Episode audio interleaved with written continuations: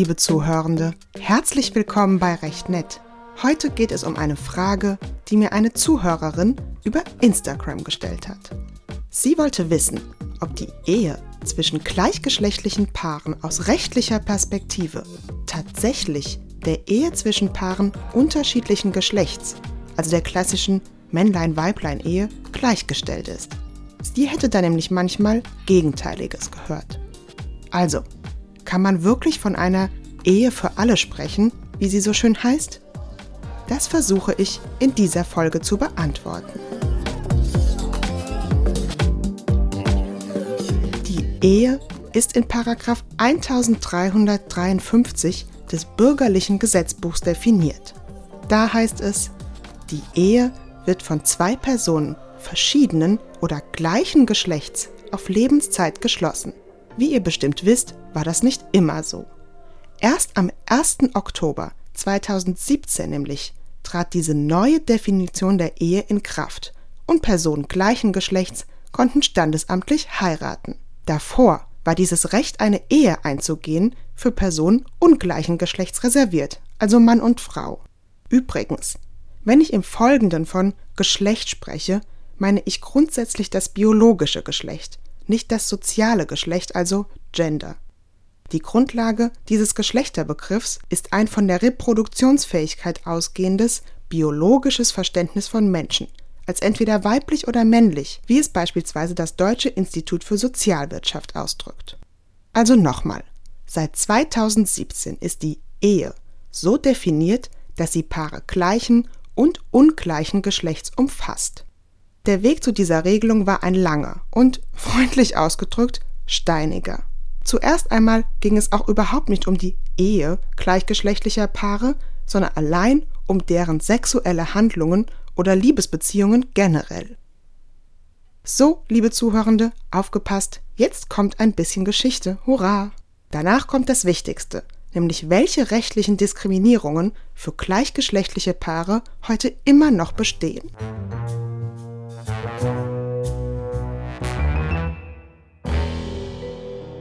Im Mittelalter wurde nicht nur Sex mit Tieren, sondern auch Homosexualität von Männern und Frauen wie auch die Selbstbefriedigung als Sodomie benannt und wurde seit dem 10. Jahrhundert zunächst im kirchlichen Bereich als Sünde bestraft.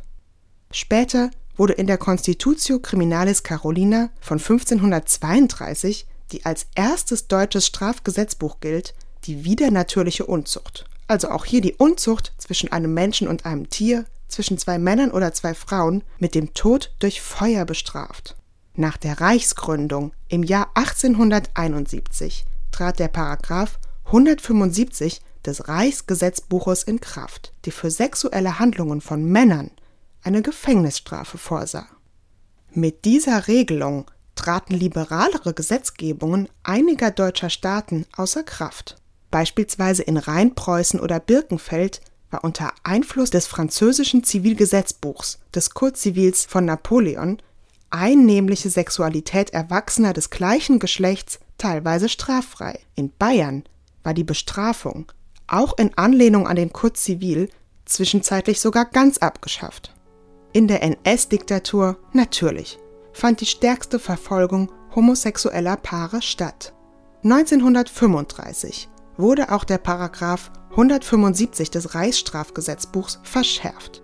Allein ein Verdacht war ausreichend, um bis zu zehn Jahren Gefängnis verurteilt zu werden. Männer mit dem Stoffaufnäher Rosa Winkel wurden in Konzentrationslagern misshandelt und getötet. Der Aufnäher auf der Häftlingskleidung kennzeichnete Personen, die wegen ihrer Homosexualität ins Konzentrationslager verschleppt wurden. Über 50.000 Männer verurteilte die NS-Justiz. 10.000 bis 15.000 kamen in Konzentrationslager. Tausende von ihnen überlebten die Gefangenschaft nicht. Weibliche Homosexualität war zwar nicht strafbar, aber auch wenn sie weniger öffentlich sichtbar war, erfuhren lesbische Frauen Verfolgung. Nach Ende des NS-Regimes weicht allerdings auch die neue Bundesrepublik nicht von der Bestrafung von männlicher Homosexualität ab. Paragraph 175 geht auch ins Strafgesetzbuch über. 1957 fällte das Bundesverfassungsgericht ein Urteil, das ihm teilweise noch heute vorgeworfen wird. In diesem Urteil erklärt das Bundesverfassungsgericht die Bestrafung von sexuellen Handlungen zwischen Männern für verfassungsgemäß, also mit dem Grundgesetz vereinbar. Genau genommen befasste sich das Gericht mit der Frage nach der Ungleichbehandlung gegenüber lesbischen Frauen, die ja nicht strafrechtlich verfolgt wurden. Begründet wird das vom Gericht unter anderem folgendermaßen. Ich zitiere. So gelingt der lesbisch veranlagten Frau das Durchhalten sexueller Abstinenz leichter, während der homosexuelle Mann dazu neigt, einem hemmungslosen Sexualbedürfnis zu verfallen. Auch wenn das Urteil, wie man so sagt, ein Kind seiner Zeit ist, wurde dem Gericht trotzdem immer wieder vorgeworfen, dass es verpasst hätte, mit seiner Rechtsprechung einen rechtlichen und damit gesellschaftlichen Wandel herbeizuführen und sich damit von der Verfolgung homosexueller Männer im Nationalsozialismus abzugrenzen. Viele Männer hätten durch eine andere Rechtsprechung vor rechtlicher Verfolgung bewahrt werden können. 1969, also über zehn Jahre später, wurde immerhin die Bestrafung von sexuellen Handlungen zwischen erwachsenen Männern abgeschafft. Auch die DDR behielt die Strafbarkeit bei Allerdings entkriminalisierte die DDR schon 1968 und damit ein Jahr vor der Bundesrepublik gleichgeschlechtlichen Verkehr zwischen erwachsenen Männern, behielt aber die Strafbarkeit von Verkehr mit Minderjährigen bei. Strafbar blieben die sexuellen Handlungen mit unter 21-Jährigen, ab 1964 von unter 18-Jährigen und das Ausnutzen von Abhängigkeitsverhältnissen. Erst 1994 wurde der Paragraph 175 des Strafgesetzbuchs komplett abgeschafft. Homosexualität war also nicht mehr strafbar. Aber selbst wenn Homosexualität nicht mehr strafbar war, das heißt keine Geld- oder Gefängnisstrafe mehr vorgesehen war, wie sieht es mit der Möglichkeit für lesbische und schwule Paare zu heiraten heute aus? So, und hier ist es, finde ich, wichtig zu verstehen, wie es überhaupt zu dem einheitlichen Ehebegriff im Paragraph 1353 des bürgerlichen Gesetzbuchs kam und was er bedeutet. Also der Ehebegriff, der für gleich- und verschiedengeschlechtliche Paare gleichermaßen gilt.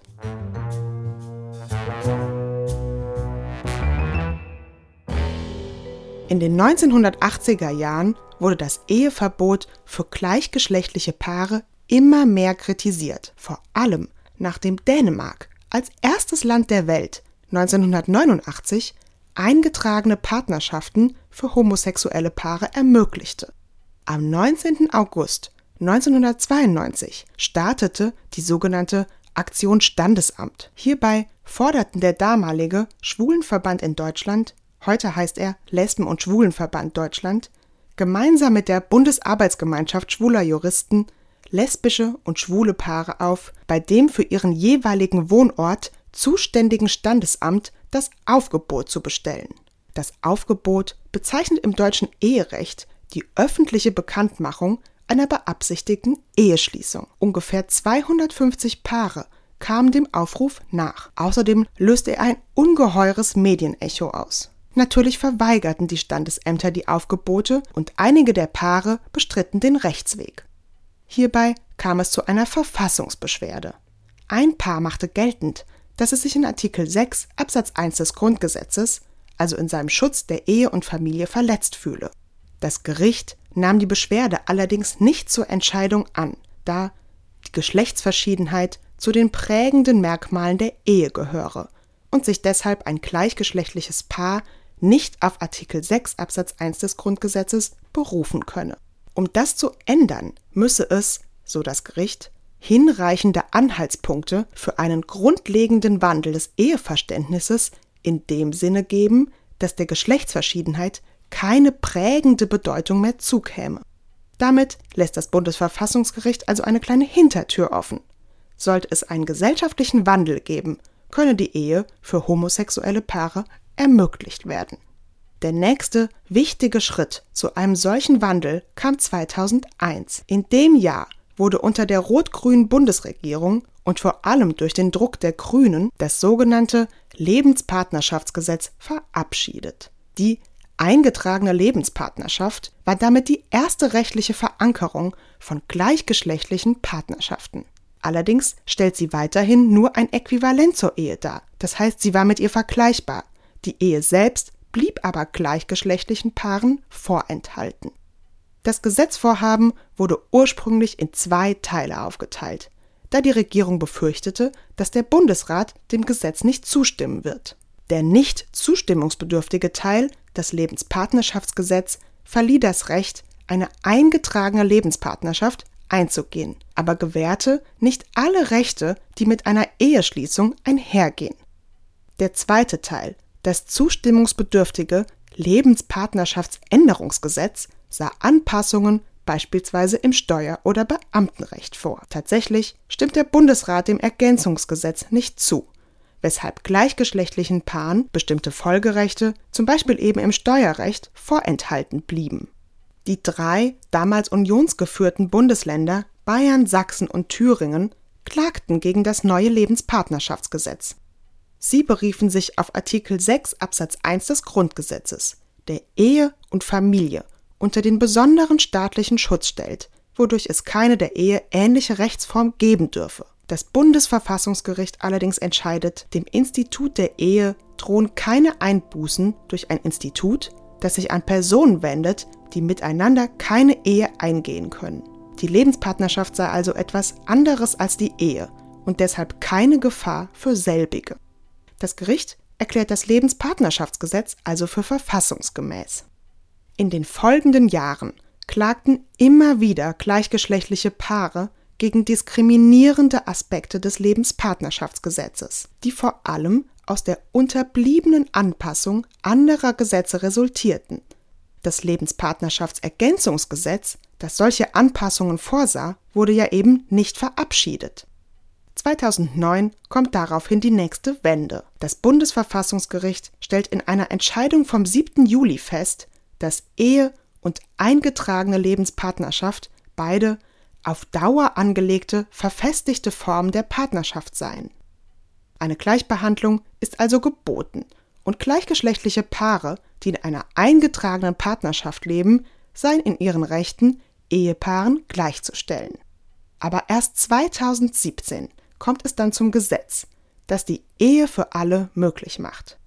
Im Laufe der 18. Legislaturperiode, also zwischen Oktober 2013 und Oktober 2017, gab es von den Oppositionsparteien und vom Bundesrat verschiedene Gesetzgebungsvorschläge für eine Öffnung der Ehe für gleichgeschlechtliche Paare. Die Große Koalition aus CDU, CSU und SPD vertagte die Beratung über die Vorschläge in den Ausschüssen aber immer wieder.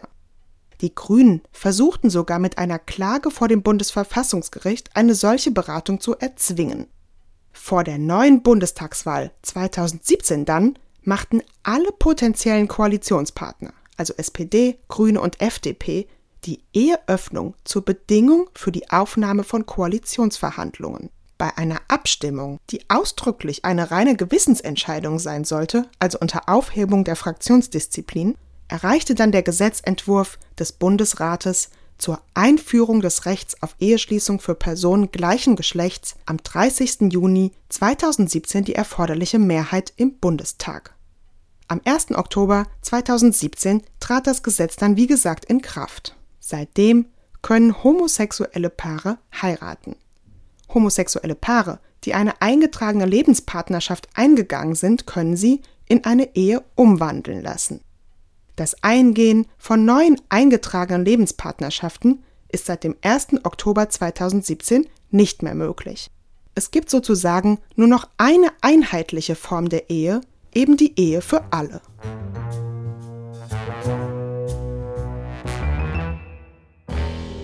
Seitdem sind also Ehen, die zwischen Personen gleichen und unterschiedlichen Geschlechts geschlossen werden, rechtlich gleichgestellt. Das gilt übrigens auch für Personen, die weder weiblichen noch männlichen Geschlechts sind, bei denen also der Geschlechtseintrag offen gelassen ist oder die beim Personenstand eine dritte Bezeichnung außer männlich und weiblich gewählt haben. Ella, Jetzt kommen wir zum Punkt. Wie sieht es denn jetzt heute mit der Ehe für alle aus? Ja, ja, Moment, ich komme jetzt dazu. Also für alle, die bei dem geschichtlichen Teil eingeschlafen sind, kommt jetzt die Frage. Wie ist das? Hört sich das mit der Ehe für alle nur schön an oder gibt es tatsächlich eine rechtliche Gleichstellung? Hier muss man jetzt unterscheiden. Das Eingehen einer Ehe an sich ist für gleichgeschlechtliche Paare genauso möglich wie für Paare unterschiedlichen Geschlechts und unterliegt auch genau den gleichen Voraussetzungen. Die Ehefähigkeit, also Mündigkeit, Kinderehen sind in Deutschland verboten und Geschäftsfähigkeit, das Verbot von Doppelehen oder Ehen zwischen Verwandten in gerader Linie oder Geschwistern sowie bestimmte Formvoraussetzungen, um nur ein paar der Voraussetzungen zu nennen. Seit 2017 wird nicht mehr zwischen der Ehe heterosexueller Paare und der eingetragenen Lebenspartnerschaft homosexueller Paare unterschieden. Es gibt sozusagen eben nur noch einen einheitlichen Ehebegriff. Auch andere Rechte, die sich aus einer Ehe ergeben, beispielsweise im Erb- oder Steuerrecht, beziehen sich seit 2017 nur noch auf diese einheitliche Ehe. Dadurch fallen jegliche rechtliche Benachteiligungen homosexueller Paare weg, die sich vorher aus dem Unterschied zwischen Ehe und der eingetragenen Lebenspartnerschaft ergeben haben. Ihr erinnert euch noch, weil das sogenannte Lebenspartnerschaftsänderungsgesetz nicht angenommen wurde, galten viele Rechte für Ehepaare, nicht für Paare in einer eingetragenen Lebenspartnerschaft. Allerdings erfahren gleichgeschlechtliche Ehepaare nach wie vor Ungleichbehandlungen, die das Gründen einer gemeinsamen Familie betreffen, die den schönen Namen Regenbogenfamilie hat. Ehe für alle bedeutet leider nicht auch Kinder für alle. Für homosexuelle Ehepaare ist es grundsätzlich möglich, Kinder zu adoptieren. Bis zum Gesetz zur Ehe für alle gab es nur den Weg der sogenannten, Achtung, Sukzessivadoption. Das heißt, Kinder mussten in zwei Schritten, erst von dem einen Partner oder der einen Partnerin, dann von dem anderen Partner oder der anderen Partnerin adoptiert werden. Das war extrem aufwendig. Seit dem 1. Oktober 2017 können Sie Ihre Kinder direkt als Paar adoptieren, wie das auch für heterosexuelle Paare der Fall ist. Schwieriger wird es jetzt für lesbische Ehepaare bei dem sogenannten Abstammungsrecht. Bekommt ein lesbisches Ehepaar gemeinsam ein Kind, etwa durch eine Samenspende, dann gilt nur die biologische Mutter, das heißt diejenige der beiden Frauen, die das Kind ausgetragen und zur Welt gebracht hat, auch als Mutter. Die Ehefrau, die sogenannte Mitmutter, muss das Kind dann erst adoptieren. In diesem oft sehr belastenden Adoptionsprozess müssen die Mütter gegenüber dem Jugendamt und dem Familiengericht ihre Eignung als Eltern nachweisen. Währenddessen ist das Kind außerdem rechtlich nicht umfassend abgesichert. Würde beispielsweise die Geburtsmutter vor der Adoption sterben, wäre das Kind aus rechtlicher Sicht elternlos. Das ist bei heterosexuellen Ehepaaren anders geregelt.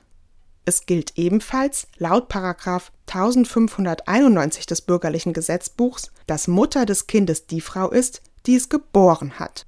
Laut 1592 Nummer 1 des bürgerlichen Gesetzbuchs allerdings gilt automatisch der Mann als rechtlicher Vater des Kindes, der zum Zeitpunkt der Geburt mit der Mutter verheiratet war. Selbst dann, wenn die Ehefrau beispielsweise durch eine künstliche Befruchtung durch eine Samenspende schwanger geworden ist. Also der biologische Vater eigentlich ein anderer ist. Egal, sobald die beiden zur Geburt verheiratet waren, gilt eben der Ehemann als Vater. Bei der rechtlichen Vaterschaft handelt es sich also um eine gesetzliche Vermutung, das heißt, sie kann unter Umständen angefochten werden. Aber immerhin besteht sie für heterosexuelle Paare. Hier bezieht sich also das bürgerliche Gesetzbuch nicht auf den einheitlichen Ehebegriff, sondern spricht weiterhin nur von Mutter und Vater.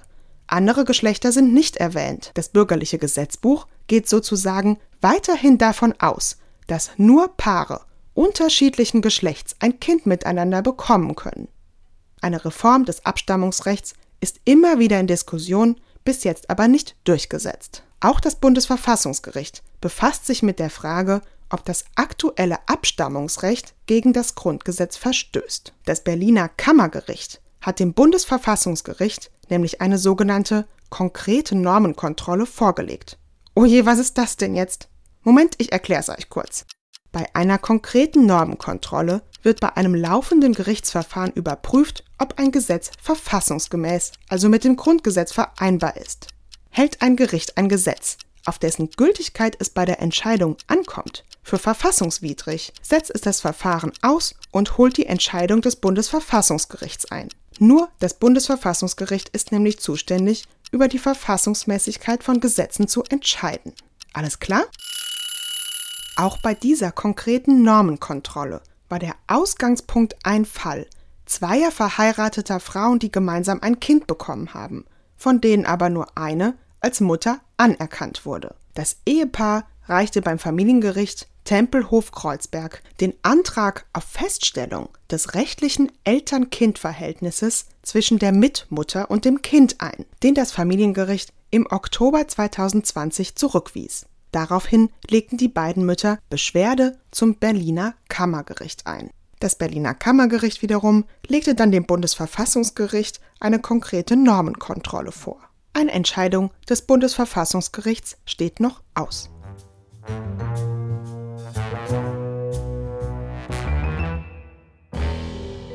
Auch bei künstlichen Befruchtungen erfahren lesbische Ehepaare weiterhin Diskriminierungen. Diese Behandlungen sind oft sehr teuer und werden generell von den gesetzlichen Krankenkassen nur anteilig übernommen und das außerdem nur bei heterosexuellen Ehepaaren. Homosexuelle Ehepaare müssen die Kosten komplett selbst übernehmen. Auch wenn der Bundesfinanzhof entschieden hat, dass auch gleichgeschlechtliche Paare einen Anspruch darauf haben, die Behandlungskosten unter bestimmten Voraussetzungen steuerlich geltend zu machen.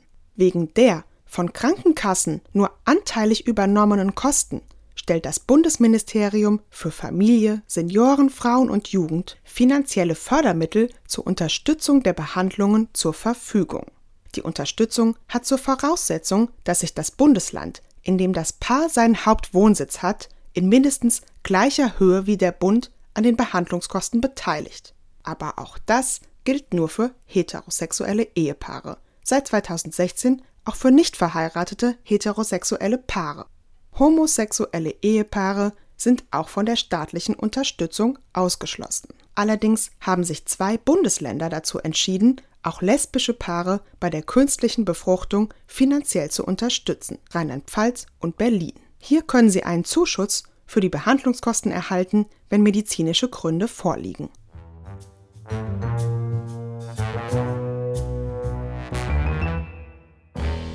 So, das waren jetzt die stärksten Diskriminierungen bei dem Wunsch nach einer Familiengründung von homosexuellen Ehepaaren. Es gibt auch andere, die beispielsweise kirchliche Arbeitsverhältnisse betreffen. Ui, das ist jetzt ein großes Thema und eignet sich eigentlich für eine eigene Podcast-Folge, weshalb ich die Problematik hier nur etwas oberflächlich anspreche. Viele, auch weltliche Beschäftigte, arbeiten in kirchlichen Einrichtungen wie Gymnasien, Krankenhäusern, Kindergärten und Pflegeheimen. Kirchen sind in Deutschland nach dem öffentlichen Dienst der zweitgrößte Arbeitgeber. Für sie gilt das allgemeine Arbeitsrecht. Allerdings können die kirchlichen Einrichtungen wegen des sogenannten kirchlichen Selbstbestimmungsrechts erheblich davon abweichen. Dieses kirchliche Selbstbestimmungsrecht ist in Artikel 140 des Grundgesetzes in Verbindung mit Artikel 137 Absatz 3 der Weimarer Reichsverfassung geregelt. So heißt es, jede Religionsgesellschaft ordnet und verwaltet ihre Angelegenheiten selbstständig innerhalb der Schranken des für alle geltenden Gesetzes. Sie verleiht ihre Ämter ohne Mitwirkung des Staates oder der bürgerlichen Gemeinde. Bei Arbeitsverträgen haben Kirchen beispielsweise das Recht, eigene Eignungskriterien bei der Einstellung festzusetzen, etwa die Religionszugehörigkeit einer Person. Außerdem dürfen Kirchen arbeitsrechtliche Loyalitätspflichten ihrer Mitarbeiterinnen verlangen. Verhält er oder sie sich bei der Arbeit oder im Privatleben nicht den Glaubensgrundsätzen entsprechend, kann das im schlimmsten Fall ein Kündigungsgrund sein, beispielsweise eine gleichgeschlechtliche Ehe. Im staatlichen Recht ginge das natürlich nicht. Laut dem Lesben- und Schwulenverband sind allerdings seit der Reform der Grundordnung des kirchlichen Dienstes im Rahmen kirchlicher Arbeitsverhältnisse im Jahr 2015, zumindest seiner Kenntnisse nach, wegen der Eingehung einer Lebenspartnerschaft oder einer gleichgeschlechtlichen Ehe nur noch Beschäftigte gekündigt worden, die pastoral oder katechetisch tätig waren. Bei allen anderen Beschäftigten ist keine Kündigung mehr erfolgt. Außerdem eine Kündigung wegen eines Verstoßes gegen die Loyalitätspflicht kann auch laut der Grundordnung nur unter speziellen Voraussetzungen und Umständen erteilt werden. Nach der Rechtsprechung des Europäischen Gerichtshofs muss die Kündigung außerdem im Einzelfall verhältnismäßig sein.